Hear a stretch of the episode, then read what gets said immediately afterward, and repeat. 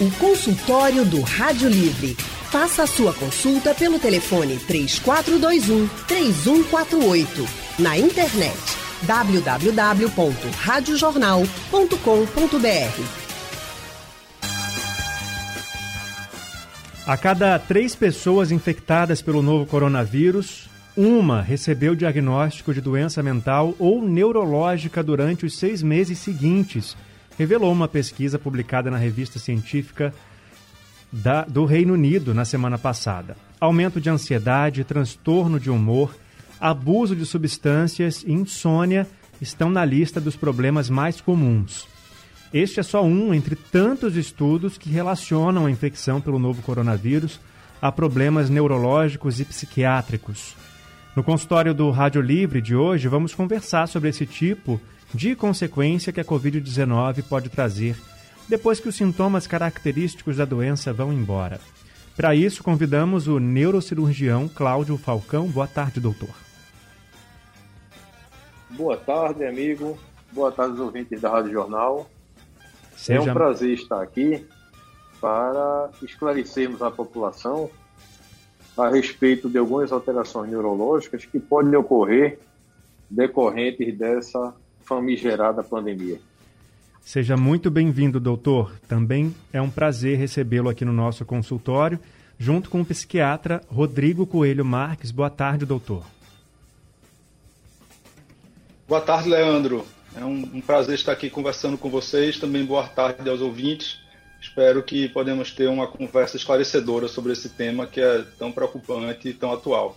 E hoje em dia é difícil, quase impossível, não conhecer alguém que já teve Covid-19.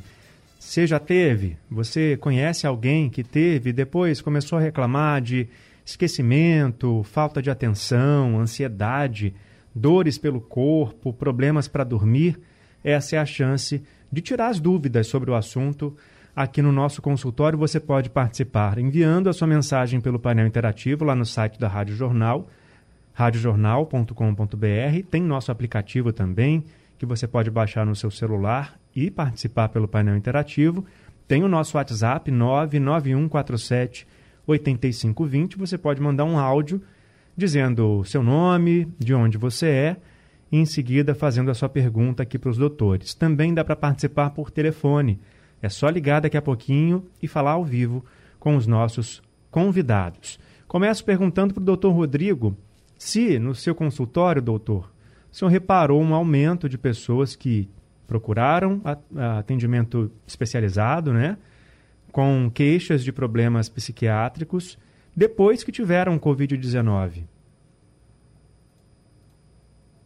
Sim, Leandro. É, eu tenho observado, embora não seja algo que eu, que eu possa afirmar que é tão grande que é, a observação clínica apenas possa ser um dado conclusivo, certo? Claro que tudo isso precisa ainda ser estudado, muito além, inclusive, do que já foi por esse estudo que você mencionou, mas em linhas gerais eu tenho observado sim que alguns pacientes que tiveram Covid-19 e melhoraram, é, depois apresentaram quadros é, ou que não, não tinham antes, ou seja, novos sintomas psiquiátricos, como transtornos de ansiedade, coisas assim, como também piora de quadros anteriores que talvez já estivessem sob controle, né, seja com queixas novas ou com intensificação de coisas que já possuíam. Então, chama a atenção, em alguns casos, isso, porque pode ser algo que, de fato, aponta para uma associação, é, como está sendo descrito em alguns estudos. Também pergunto para o doutor Cláudio se houve essa percepção do senhor, doutor. Leandro, não tenha dúvidas. A gente tem visto frequentemente no consultório um aumento de queixas neurológicas principalmente nos pacientes que têm relatado um histórico de Covid-19. Mesmo naqueles que têm tido um quadro considerado leve, a gente tem encontrado algumas alterações neurológicas nesses pacientes, onde eles não relatavam esse tipo de alteração previamente à doença e começaram a apresentar alguns sintomas e sinais clínicos após a doença. Vou dar só um exemplo aqui. A gente vê uma tendência maior dos pacientes em ter uma, uma dor, uma dor tipo neuropática, como chamamos, aquela dor originária do sistema nervoso, que acomete muito as pernas, as mãos, tá certo? Associada a isso, a gente consegue visualizar bem no consultório uma queixa também um tanto quanto frequente de uma alteração na memória recente, ou seja, eram pacientes que, independentemente da idade, não tinham queixas de alteração de memória. E começam a ter alguns lapsos, como eles referenciam. Um aumento de cefaleia, de dor de cabeça também. Obviamente, por se tratar de uma doença nova, a gente precisa de mais estudos clínicos, como a gente costuma dizer, prospectivos, randomizados, duplos cegos, com a metodologia científica correta, para que a gente possa, de certa forma, atribuir isso à, à Covid-19. Mas contra fatos não há argumento. Como o nosso colega psiquiatra bem falou, houve um aumento também de sintomas relacionados a essa esfera no consultório dele, como eu estou vendo no meu consultório também, e cabe a gente que faz esse atendimento fazer uma, uma descrição adequada do caso, catalogar e fazermos fóruns científicos e publicarmos, para a partir daí a gente conseguir estabelecer um nexo causal e permitir um, um, tratamento mais adequado e um seguimento bem mais adequado desse paciente. E olha só que nós estamos falando só de alterações aqui neurológicas e psiquiátricas, mas a gente tem que encontrar e entender o paciente como um todo. Então, é importante que todo especialista que lide com o paciente pós-Covid tenha uma atenção especial para tentar flagrar alguma sintomatologia que possa ter alguma relação ou não. O trabalho investigativo do médico, o trabalho de detetive a partir desse momento, é de fundamental importância para o esclarecimento da doença. Certo, doutor. O que, por enquanto, o senhor poderia dizer que está por trás desses sintomas que o senhor deu como exemplo, pernas e mãos doloridas, né, o corpo de uma forma geral, a, a memória recente não funcionando conforme funcionava antes, aumento de dor de cabeça, o que, que podia, poderia estar por trás? O que, que pode explicar esse tipo de sintoma? Bem, o que a gente tem uma, uma ideia da fisiopatologia da doença é que é uma doença que promove um processo inflamatório exacerbado, principalmente nos casos de pacientes com sintomatologia grande. Então, esse processo inflamatório crônico exacerbado pode levar a agressões de estruturas sãs do próprio paciente. Então, a gente pode ter uma, um ataque, entre aspas, vamos dizer assim, do nosso sistema imunológico contra nossos nervos periféricos, contra nervos do sistema nervoso central, contra estruturas do sistema nervoso central. Então, fisiopatologicamente falando, em termos de mecanismo de ação, o mais provável é que ocorra isso, uma autoagressão, uma agressão, uma resposta imunológica desenfreada, onde vai agredir estruturas sãs e a partir do, do, da agressão estrutural é que a gente vai perceber uma sintomatologia clínica mais evidente ou menos evidente. Nesse estudo que você referenciou bem no início do programa, Leandro, foi um estudo publicado na Lancet, e se viu que em até 68% dos pacientes que se internaram em UTI devido à Covid-19, isso no estudo no Reino Unido, esses pacientes tiveram alterações neurológicas consideradas moderadas a grave. Então, eles chegaram a ter sangramentos cerebrais, tá certo? Chegaram a ter quadros de meningite. Então, você vê que a gente está lidando com um vírus que ele é, como a gente chama, pluripotencial.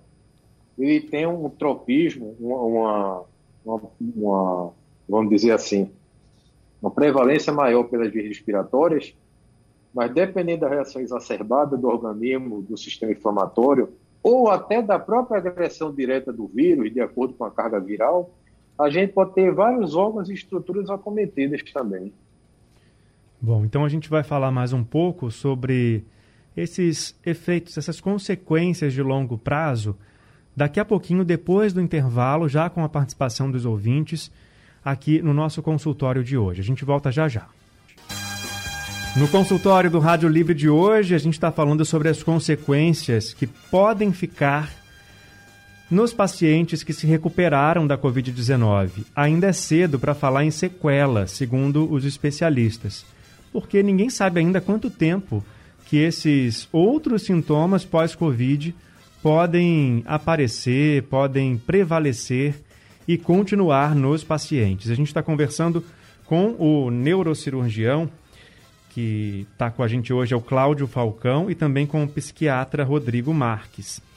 E você, ouvinte, também é nosso convidado, claro, pode participar com a gente pelo painel interativo, lá no site da Rádio Jornal, pelo nosso WhatsApp também, 991478520, ou pode ligar para cá já, a Val está esperando aqui a sua ligação para você conversar ao vivo com os nossos convidados de hoje. Bom, falamos que um desses problemas que podem surgir ou se agravar após a contaminação, né, o, contato com o vírus, é a ansiedade, né, os transtornos de ansiedade. Porque a ansiedade, já sabemos também, tem consultório do Rádio Livre só sobre ansiedade para você procurar no podcast e ouvir. A ansiedade é natural. Temos ansiedade naturalmente. O problema é quando ela foge do controle. E aí eu pergunto para o doutor Rodrigo, que tipo de transtornos de ansiedade estão surgindo após a Covid-19 nos pacientes?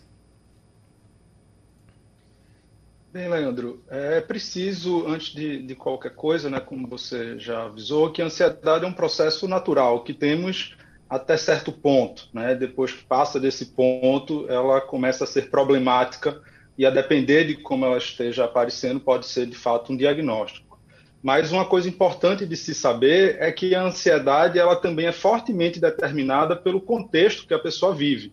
Então, quando a gente fala sobre o aparecimento de sintomas de ansiedade em pessoas que já pegaram e sobreviveram à Covid, isso pode ter relação com é, a própria infecção, ou seja, com a ação do vírus ou da reação do sistema imune ao vírus, né, como falou o colega Cláudio, e isso pode produzir algumas formas de lesão no sistema nervoso, em outras partes do corpo. Então, a ansiedade ela pode derivar, digamos, de uma lesão ou de um dano né, na estrutura do nosso corpo, no caso do sistema nervoso, né, do cérebro, mas ela também pode acontecer devido ao processo muito estressante, ao processo muito difícil, angustiado, de medo que a pessoa vive ao se infectar, ou mesmo antes de se infectar. Então, a ansiedade relacionada à contaminação, é, ou aquela que se vivencia devido ao internamento, ou dentro do internamento, internamento em áreas mais restritas, como, por exemplo, UTI, em que há maior desconforto, em que o medo da pessoa estar passando por aquilo fica mais intenso, é, a falta de contato com os familiares, por exemplo, todos esses fatores eles podem também condicionar a pessoa a apresentar uma ansiedade exagerada. E, a depender dos fatores de risco que a pessoa já possua, isso pode levar ao desenvolvimento de um transtorno de fato. E ela ser diagnosticada e precisar de um tratamento especificamente para esses sintomas de ansiedade. Mas o que a gente tem, é, no caso eu, né, na minha prática, tenho observado de maneira mais, mais rotineira, é um aumento do que a gente chamaria de ansiedade generalizada ou seja, é a forma de ansiedade que ela não tem um objeto tão específico. A pessoa ela fica em alerta, ela fica preocupada, ela fica pensando. Ah, o contato com o Dr. Rodrigo a gente perdeu porque é uma conexão pela internet. Perspectiva e... muito tensa, já... apreensiva, forma de preocupação. É, pode estar relacionado Voltou? É, voltou. A gente perdeu um pouquinho tá do contato e agora voltou a conexão ao normal. Queria que o senhor voltasse um pouquinho na parte que o senhor explica a ansiedade generalizada, é aquela sem um, um objeto específico, né? Certo. Foi aí que cortou a nossa conexão. Isso. Certo. Nesse caso, são os sintomas que a gente percebe com mais frequência, que é basicamente a pessoa em alerta o tempo todo, a pessoa numa expectativa muito tensa, muito angustiada é, com medo do que vai acontecer, ou então pensando muito repetitivamente nas coisas que vivenciou, que foram negativas, nos momentos ruins que passou, e ter dificuldade de controlar a ansiedade que está associada com isso. Né, de uma forma que fica o tempo todo mais ou menos funcionando desse jeito, e no longo prazo isso pode piorar ou então trazer outras consequências, que é o que chamamos aí de fato de transtorno de ansiedade. Então, isso nós temos visto, ou pelo menos eu tenho visto, com uma certa frequência, e foi apontado no estudo, né, que é assim, o tema do, do, do que estamos discutindo hoje, que quase 20% das pessoas que foram estudadas, isso numa população de mais de 230 mil pessoas, tiveram diagnóstico do transtorno de ansiedade. Então, é muita gente, e é um, um quantitativo muito superior da população geral. A técnica de diagnóstico do estudo foi uma técnica imprecisa, então pode ter contribuído para esse número muito alto, mas ainda assim é uma associação importante a se fazer, até porque a gente está verificando na prática. Mas eu chamo a essa, eu chamo a atenção a esse fato que não necessariamente a ansiedade deriva só da ação do vírus, deriva de todo o contexto de incerteza que a gente está vivendo, do medo que estamos passando por conta disso e até de uma falta de, de prazo ou de, é, de, de, quanto tempo que a gente vai ter que viver nessa situação. Isso tudo são coisas que alimentam a ansiedade e em quem passa pela infecção, de fato, tem, a, além disso, todo o trajeto de ser internado ou não, ir para UTI ou não, todos os medos ainda maiores derivados disso. Então, são esses alguns fatores que eu tenho observado que constam também no estudo. Bom, a Josefa, nossa ouvinte lá de Vitória, de Santo Antão, disse que teve Covid faz mais de 30 dias. A mensagem chegou pelo nosso WhatsApp. Ela disse que está sentindo muita ansiedade, aumento dos batimentos cardíacos e, entre os sintomas, também a fraqueza. Ela quer saber se isso é normal e o que fazer. Doutor Cláudio, a fraqueza também tem sido relatada. Essa esse cansaço de repente, né, uma moleza no corpo, vontade de ficar deitado, isso também tem sido bastante comum? Isso, isso mesmo, Leandro. Essa fraqueza que é narrada, na realidade é o que a gente chama de fadiga. É aquela indisposição da pessoa, como a gente geralmente se encontra quando está diante de qualquer quadro infeccioso, uma virose, uma gripe qualquer e mesmo após o Covid, a gente tem visto isso com certa frequência, esse sintoma de fadiga. Ou seja, a pessoa não tem disposição para nada, ela se sente inapta a fazer o que habitualmente fazia. Outra coisa que vem associada a essa fadiga, que a gente vê com certa frequência no consultório também, são as dores crônicas. Então, geralmente são pacientes que via de regra, tinham suador lombar ou suador cervical, e pós-Covid houve uma piora acentuada desse tipo de dor, ou até naqueles pacientes que não tinham esse tipo de dor, pós-Covid há um relato crescente maior disso. Então, quando a gente lida com dor, a gente também tem que levar em consideração isso que o Rodrigo falou, que é extremamente importante o quadro ansioso, principalmente, o quadro depressivo, que pode ocorrer no paciente antes de ter o Covid e pode ocorrer após o Covid. Esses dois fatores são muito imperiosos para que haja um, favorecimento da dor crônica também. Então, também há o favorecimento dessa fadiga. Então, a gente vê que há uma, uma, a gente puxa um fio da meada e vai havendo uma conexão de vários sinais e sintomas clínicos que ocorrem, entendeu, Leandro? Isso é muito frequente, muito frequente realmente. E o quanto tempo isso dura é uma incógnita. Eu já tive pacientes que pós-Covid que ficaram 7, 10 dias assim, com essa fadiga, com esse quadro de dor, e cessou como eu também tenho pacientes que tiveram o quadro há mais de um ano e ainda persistem com esse quadro dor crônica, com essa fadiga. Então, é, é, como a gente fala, a gente não sabe se é uma ação direta do vírus nas estruturas nervosas, ou se é uma reação inflamatória exacerbada nas estruturas nervosas também, ou os dois. O fato é que a gente está se deparando com esse tipo de paciente cada vez mais, e cabe a nós catalogarmos isso para que a gente consiga fazer um tratamento bem mais adequado dessa, dessa, dessas alterações que ocorrem após o Covid. Já existe até na OMS uma tentativa de se catalogar uma doença chamada síndrome pós-Covid. Ou seja, onde o paciente tem um conjunto de sinais e sintomas clínicos após a doença, e isso está tentando ser caracterizado como uma doença também. Daí você vê a complexidade disso tudo. Pois é, e chegou uma mensagem aqui que eu vou pedir muita atenção dos ouvintes agora, porque é, se o ouvinte ou está passando por essa situação, ou, ou algo parecido, ou conhece alguém que está nessa situação, então é bom prestar atenção, porque com a atenção a quem está por perto, a gente consegue, de repente, salvar a vida de alguém. O ouvinte, a, a ouvinte relatou o seguinte, que o paciente teve Covid-19 há um ano, aí logo depois da Covid, depois que ela passou, esse paciente começou a sentir síndrome do pânico, depois passou a ficar depressivo, e aí recentemente essa pessoa, ela tirou a própria vida.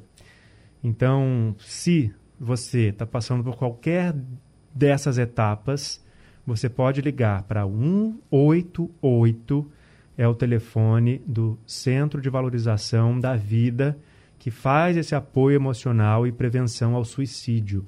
A ligação é de graça, você pode ligar 24 horas todos os dias, total sigilo, a pessoa vai te ajudar, vai te acolher, vai te ouvir e você pode ter a sua vida então é, tocar em frente, né? É difícil, é. Fácil não, né? Mas existe saída, viu? Aí eu pergunto pro Dr. Rodrigo o seguinte: é, é, casos de depressão assim depois da doença é, tão severa desse jeito, é, pode ter alguma coisa a ver diretamente com a infecção pelo novo coronavírus ou pelo contexto da pandemia, doutor? Veja, pode ter a ver com a infecção direta, sim. Mas em psiquiatria é raro que a gente tenha uma causa única para o diagnóstico. Normalmente a gente tem uma composição de vários fatores. Então, você pode até ter um quadro depressivo grave, né, muito intenso, que deriva de alguma lesão neurológica específica, por exemplo. Mas isso não é o mais comum. O mais comum é que a pessoa ela passe por uma combinação de situações que podem incluir também uma questão biológica, né, de, de lesão anatômica, mas que também tem a ver com o seu contexto de vida de como que ela passou por essa situação né, da Covid, como que isso foi é, cuidado no caso dela, se ela tinha o suporte familiar, se já tinha um acompanhamento médico adequado, se era uma pessoa que tinha acesso a informações sobre transtornos mentais que a gente frequentemente não tem, embora tenha espaço para discussão disso, né? Até parabenizo, você falou que já tem sobre ansiedade. Isso é muito importante, que as pessoas estejam informadas sobre o que é isso e como identificar esses problemas. Então, é, para uma questão, por exemplo, de um risco de suicídio, tudo isso se compõe como coisas que é, precisariam ser trabalhadas não existe uma causa única, linear para o suicídio, de assim, tá com um problema aqui e essa pessoa tem 100% de chance de fazer isso. Normalmente não é assim. Normalmente existem várias coisas que se superpõem e que a gente precisa é, estimular ou desestimular. Então, é, por exemplo, nesse caso, se a pessoa já tinha um diagnóstico anterior, se ele estava usando as medicações apropriadas, né, investigar mais a fundo se havia alguma forma de lesão cerebral ou não, se isso era mais derivado do contexto mesmo, certo? Quando eu digo assim derivado do contexto, isso não desvaloriza o quadro, né? O contexto pode é, é, desencadear um transtorno da mesma forma que uma lesão anatômica pode desencadear, é o mesmo transtorno. A causa pode ser um pouco diferente, normalmente as causas, né, por ser uma composição de várias, de várias origens. Então, é, não, não acompanhei pessoalmente quadros de uma depressão, por exemplo, tão forte ou uma coisa tão notável é, secundária à, à, Covid, mas é certamente possível, e também se considerando todo esse contexto de vida que termina acontecendo para quem se infecta e até para quem não se infecta também. Então, todo o estresse que se passa, isso daí também é, é algo que vai por assim dizer, acrescentando ao risco de base que a pessoa já tem, aos seus fatores já genéticos de outras, de outras naturezas. Então é como se fosse pingando ali no copo que uma hora pode transbordar. Que forma de gatilho ou que forma de causa que vai fazer esse copo transbordar pode variar bastante. Mas a lógica seria, seria mais ou menos essa. Então a gente tem que estar atento e, como o Cláudio falou, temos que identificar corretamente quais são as sequelas que, ou, ou as, as, consequências né, no médio e longo prazo que é, a Covid pode trazer, para que a gente saiba diagnosticar isso, saiba esperar, né, saiba ter uma estimativa do risco disso acontecer ou não, e mais para frente de tratar isso de uma maneira específica, de tratar isso de uma maneira direcionada, porque pode ser que exija alguma conduta especial é, para esse grupo de pacientes em particular. Mais do que procurar ajuda, né, que tem 24 horas, como eu falei, do 188, que é do CVV, é importantíssimo e primordial procurar ajuda de um especialista, de um médico para orientar a família, o paciente, caso a situação chegue a esse ponto ou qualquer outro estágio de uma depressão. A gente vai fazer uma pausa rapidinha aqui no nosso consultório, já já a gente está de volta. A Covid-19 e as possíveis sequelas. Esse é o assunto do consultório do Rádio Livre de hoje, que recebe o neurocirurgião Dr. Cláudio Falcão e o psiquiatra Dr. Rodrigo Marques. E agora a gente tem participação de ouvinte que chegou pelo WhatsApp. Vamos ouvir. É, boa tarde, Leandro. Boa tarde, doutores. É, eu gostaria de saber é, se a pessoa que pega a Covid e fica sintomática, ela é, adquire algum, alguma sequela, né? Aqui é o Luiz Fabiano de Boa Viagem. Obrigado, Luiz Fabiano. Doutor Cláudio. Luiz, veja só. Esse, as alterações que a gente costuma dizer, os sinais e sintomas clínicos pós-Covid, podem ocorrer mesmo naqueles casos de pacientes que tiveram a Covid assintomáticos. Então, nesse estudo mesmo que o Leandro falou no início do programa, fala inclusive que até entre 15 a 25% dos pacientes que adquiriram a Covid, testaram positivo, mesmo sem sintomas, em até seis meses de seguimento após a Covid, eles relataram fadiga.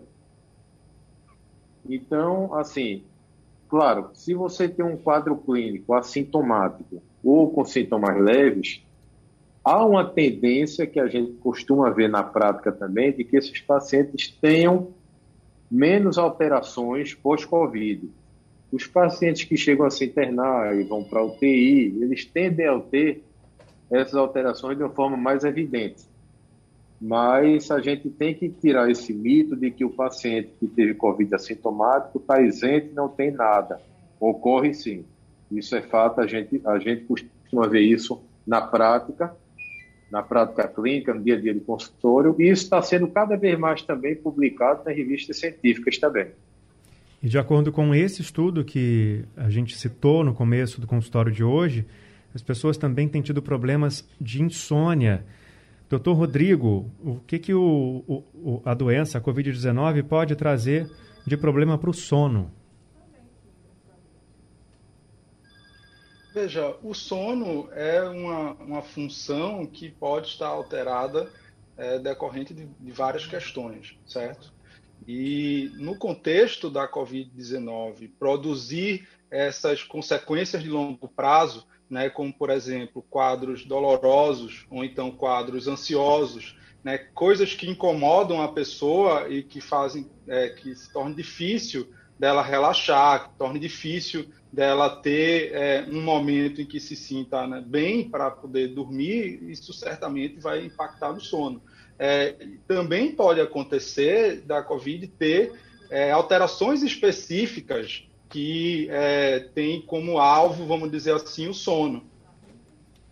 Mas dentro do desenho do, desse estudo, né, dentro de, de como foi feita essa pesquisa, é, a minha interpretação é que essas alterações do sono, elas possivelmente é, são secundárias às outras questões, ou seja, a pessoa que foi sobrevivente da Covid, que apresenta algum transtorno de ansiedade, ou então algum transtorno de humor, ou então alguma questão é, é, neurológica, isso por conta própria já pode deixar ela num estado que seja difícil dela conciliar o sono adequadamente, ou que mude a rotina dela, ou que mude o jeito que ela se sente, de modo que tenha impacto né, no momento de dormir. Então, provavelmente, o que estamos vendo né, dessa alteração do sono é um, um, um sintoma secundário é, é, um problema que já vem dos outros problemas que podem acontecer decorrentes da Covid que estamos discutindo. Né? Por exemplo, mesmo no transtorno de ansiedade, que nada tem a ver com a Covid, um dos sintomas mais frequentes é a insônia, é a dificuldade de dormir,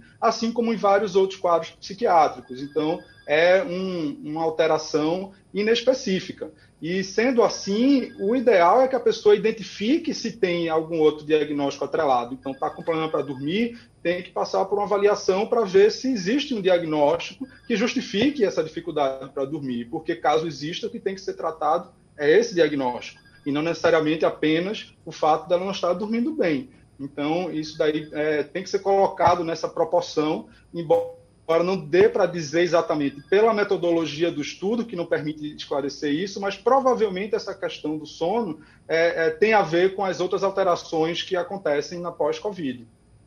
Só a avaliação do profissional é que vai ser capaz de dar o diagnóstico correto e depois, né, posteriormente, o tratamento mais adequado para cada tipo de caso. Mas nenhum desses sinais pode ser ignorado, tem que ser investigado.